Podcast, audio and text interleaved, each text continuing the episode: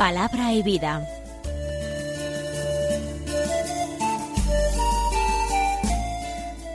Con el padre Manuel Horta desde Sevilla.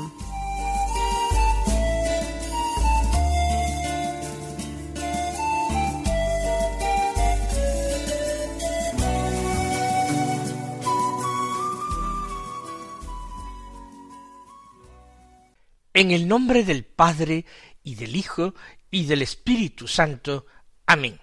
Alabados sean Jesús y María. Muy buenos días, queridos amigos, oyentes de Radio María, seguidores de este programa Palabra y Vida que ahora comenzamos y que realizamos el viernes de la trigésimo cuarta semana del tiempo ordinario es decir, de la última semana del tiempo ordinario.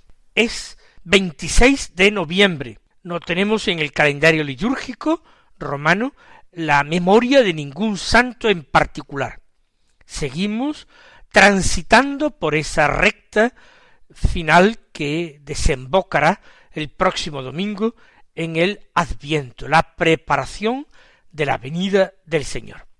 Vamos nosotros a vivir este día del tiempo ordinario como si fuera el último día de nuestra vida, como si nosotros no fuéramos a vivir ningún adviento, como si toda la gracia de conversión que anhelamos y que suplicamos a Dios tuviéramos que alcanzarla este día, porque el tiempo es incierto.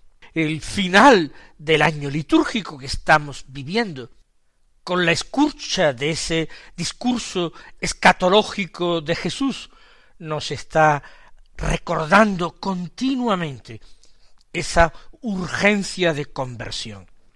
No mañana o pasado, durante el adviento, no durante el adviento, ahora y hoy.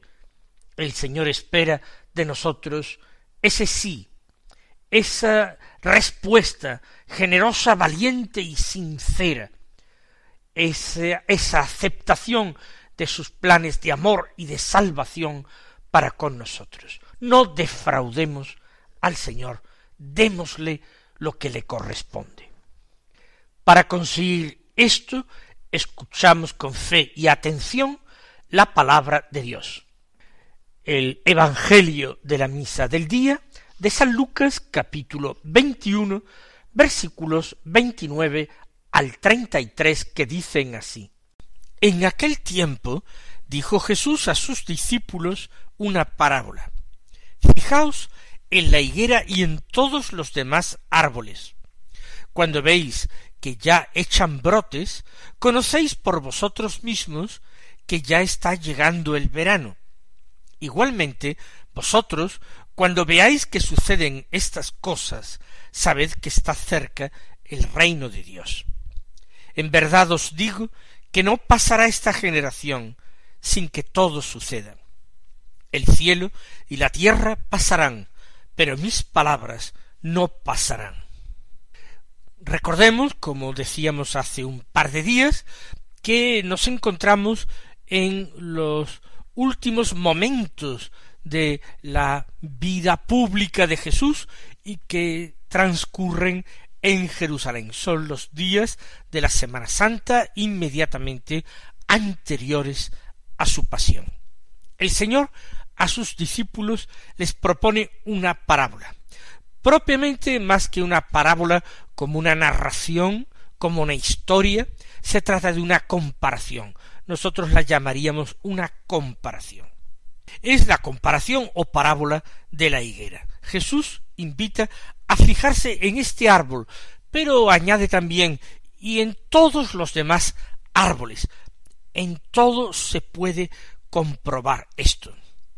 Cuando echan brotes, conocéis vosotros mismos que ya está llegando el verano.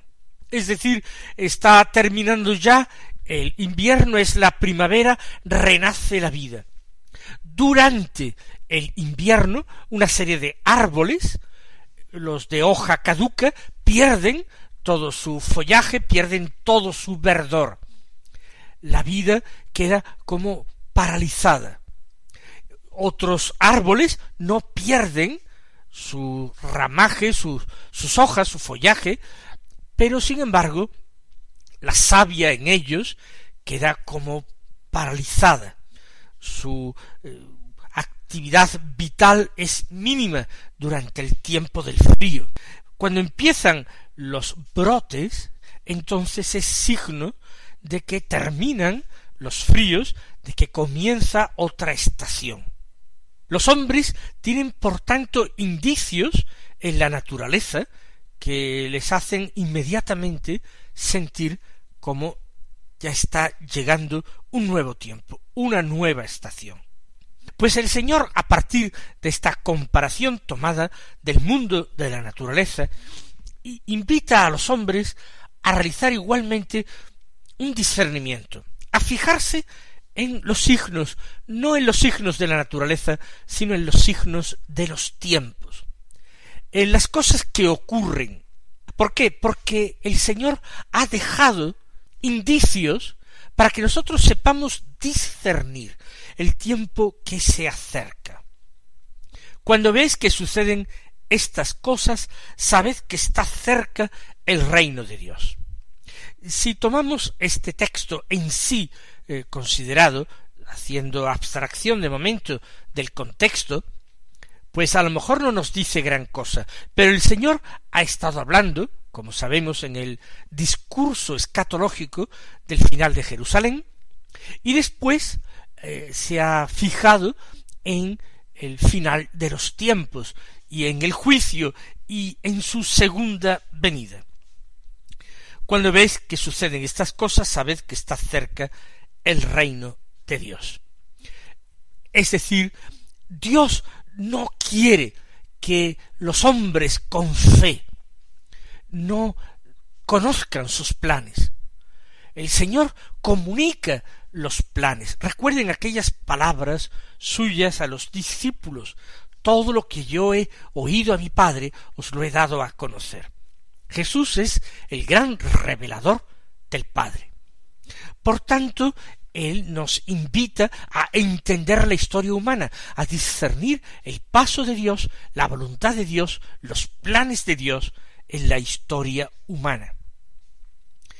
Quizás la siguiente frase nos ofrezca alguna dificultad. En verdad os digo que no pasará esta generación sin que todo suceda. Evidentemente, el Señor podría estar refiriéndose en este momento a los acontecimientos relacionados con el fin de Jerusalén. Será el comienzo de una nueva etapa. Precisamente el fin de Jerusalén provocará una extraordinaria expansión del cristianismo. Muchos cristianos de Palestina que confiaban, que creían en estas palabras de Jesús, alertados por ellas, cuando vieron todos aquellos signos que ocurrían, cuando vieron a Jerusalén sitiada, huyeron y marchándose por todas partes en una gran dispersión, llevaron la semilla del Evangelio por muchos pueblos y contribuyeron decisivamente, entraba esto en los planes de Dios, contribuyeron decisivamente a la expansión de la Iglesia. Así pues, en este sentido, no pasará esta generación sin que todo suceda aplicado a la destrucción de Jerusalén, al comienzo de esa nueva etapa, la vida de la Iglesia, cobra total eh, eh, realismo, total veracidad. Si lo aplicamos a la eh, final de la historia, a la segunda venida del Señor, tenemos que decir que la generación que lee la palabra de Dios en cada momento, no sólo los oyentes de Jesús, sino a nosotros, a quien se nos dice que no pasará esta generación sin que suceda, cada generación tiene que hacer suya esta eh, urgencia del Señor, a tomarse en serio sus designios sobre la historia, a vivir alertas, como eh, en tantísimas otras parábolas el Señor invitó a vivir preparados, atentos, no descuidados, no como aquel mayordomo infiel que viendo que su señor tardaba se puso a banquetear y se puso a maltratar a sus compañeros sino como el mayordomo fiel que está atento siempre vigilante para que cuando llegue su señor lo encuentre todo arreglado y perfecto. El cielo y la tierra pasarán, sigue diciendo Jesús, pero mis palabras no pasarán.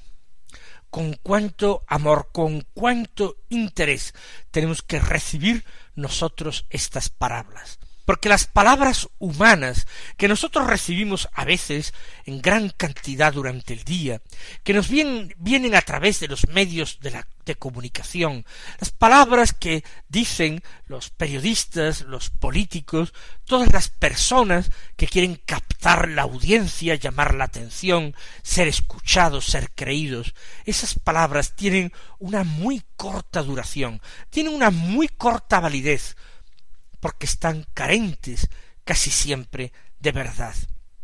Pero las palabras del Señor son totalmente distintas, son más duraderas incluso que el cielo que contemplamos y la tierra en que vivimos, porque éstos terminarán deshaciéndose, terminarán desmoronándose para dar paso a la creación nueva, al cielo nuevo y a la tierra nueva que el Señor nos ha prometido.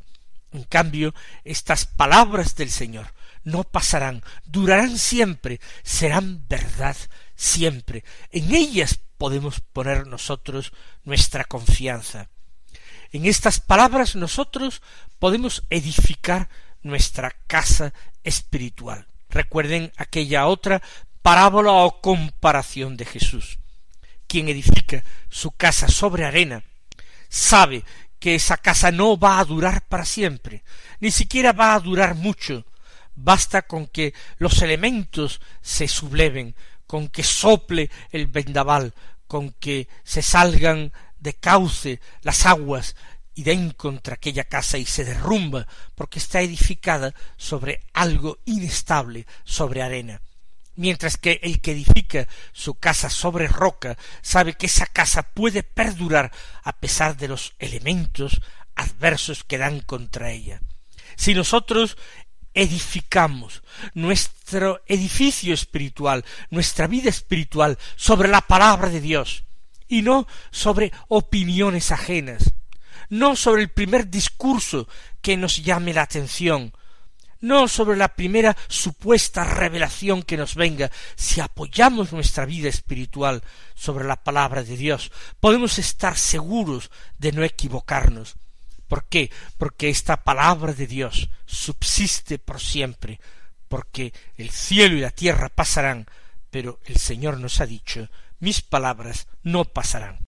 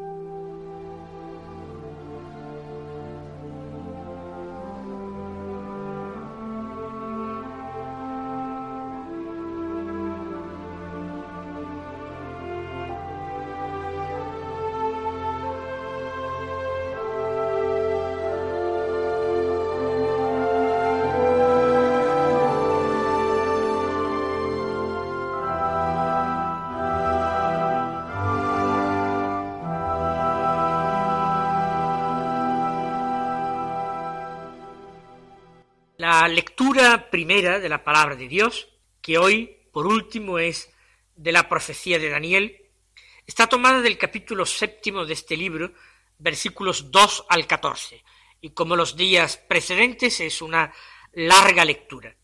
Pero la de hoy es una lectura muy difícil, porque comienza un apocalipsis de Daniel. Es una parte del libro de Daniel escrita en lengua aramea y tiene un estilo literario que nosotros llamamos apocalíptico y que luego se hizo muy popular entre los escritores de la Biblia y que culmina en el Apocalipsis de San Juan que cierra el Nuevo Testamento. Este estilo apocalíptico está caracterizado por visiones majestuosas, coloristas, a veces monstruosas, difíciles de imaginar, que encierran un mensaje escondido, críptico, difícil de entender. Un mensaje que solamente es accesible a lectores muy avispados, muy introducidos en el tema. Con esto se pretende decir muchas cosas, pero que la entiendan pocas personas, sólo los que interesa que la comprendan.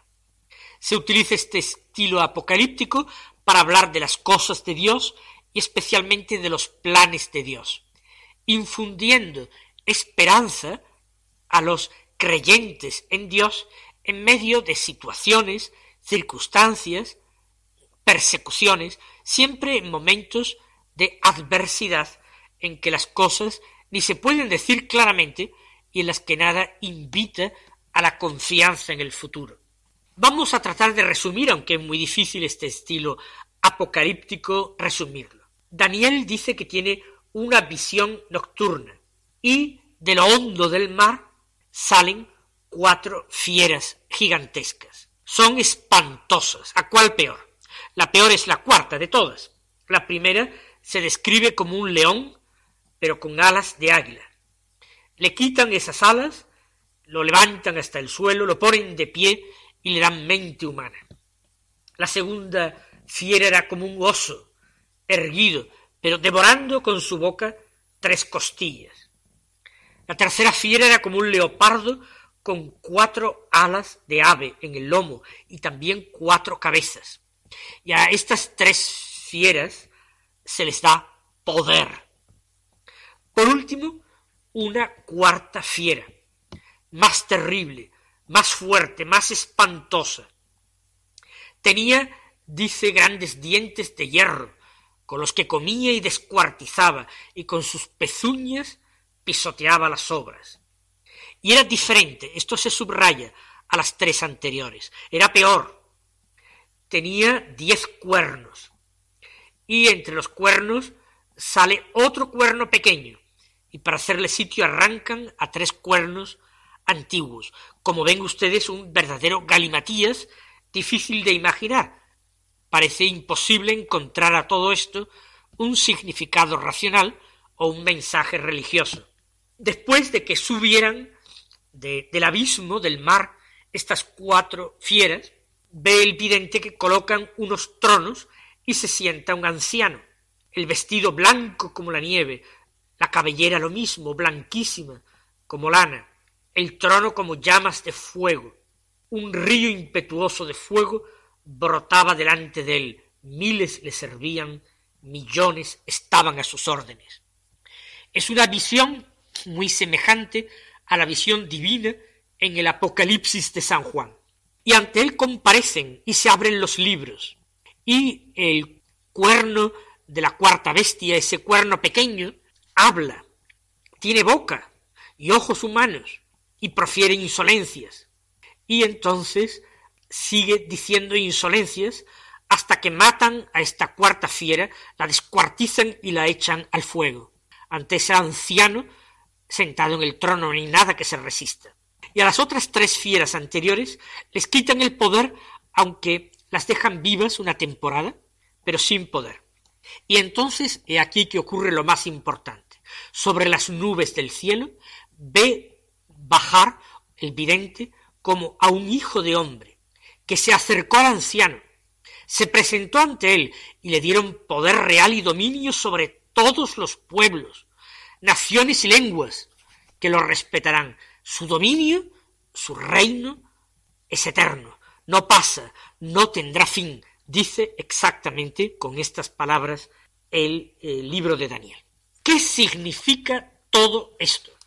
Bueno, yo trato de decirles que estos eh, libros apocalípticos a veces son escritos después de que pasen los acontecimientos, para exhortar al pueblo a creer en Dios. Todo eso estaba previsto por Dios y vemos y sabemos cuál es el fin, porque Dios tiene previsto el final de todo aquello que se opone a sus planes y hace daño al hombre.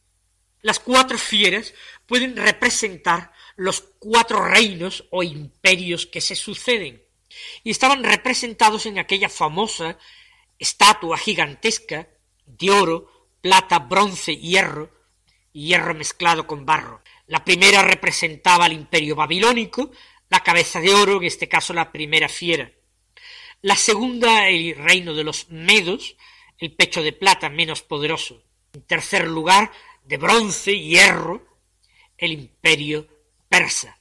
Y por último, de hierro mezclado con barro, el reino de los griegos. Los cuatro se suceden. Los tres primeros son terribles, pero terminan de desaparecer. Se les deja sin poder, se convierten tanto Babilonia como Media como Persia en pequeños pueblos dentro de otro imperio, pero ya sin poder. El cuarto de los reinos, de las fieras, es la más terrible, la más poderosa, la más blasfema, porque pretende que los judíos apostaten de su Dios.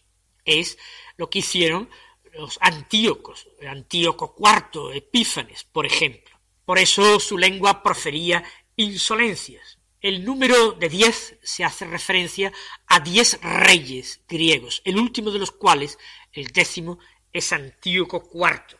En la tercera fiera se subraya el número cuatro, porque hay cuatro reyes conocidos en la Biblia de esa dinastía persa, etc.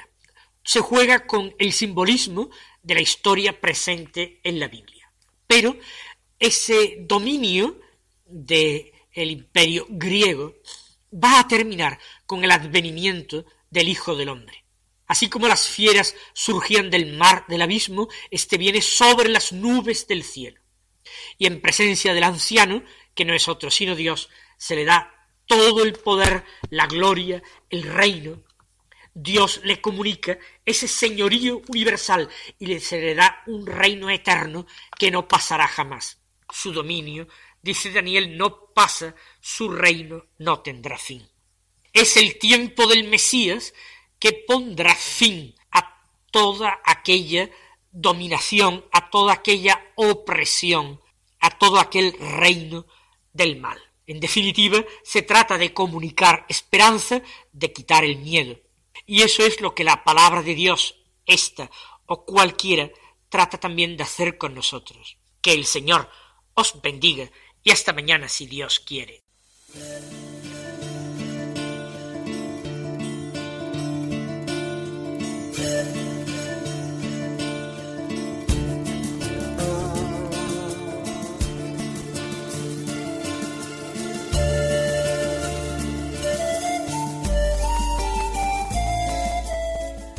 Concluye Palabra y Vida, un programa dirigido desde Sevilla por el Padre Manuel Horta.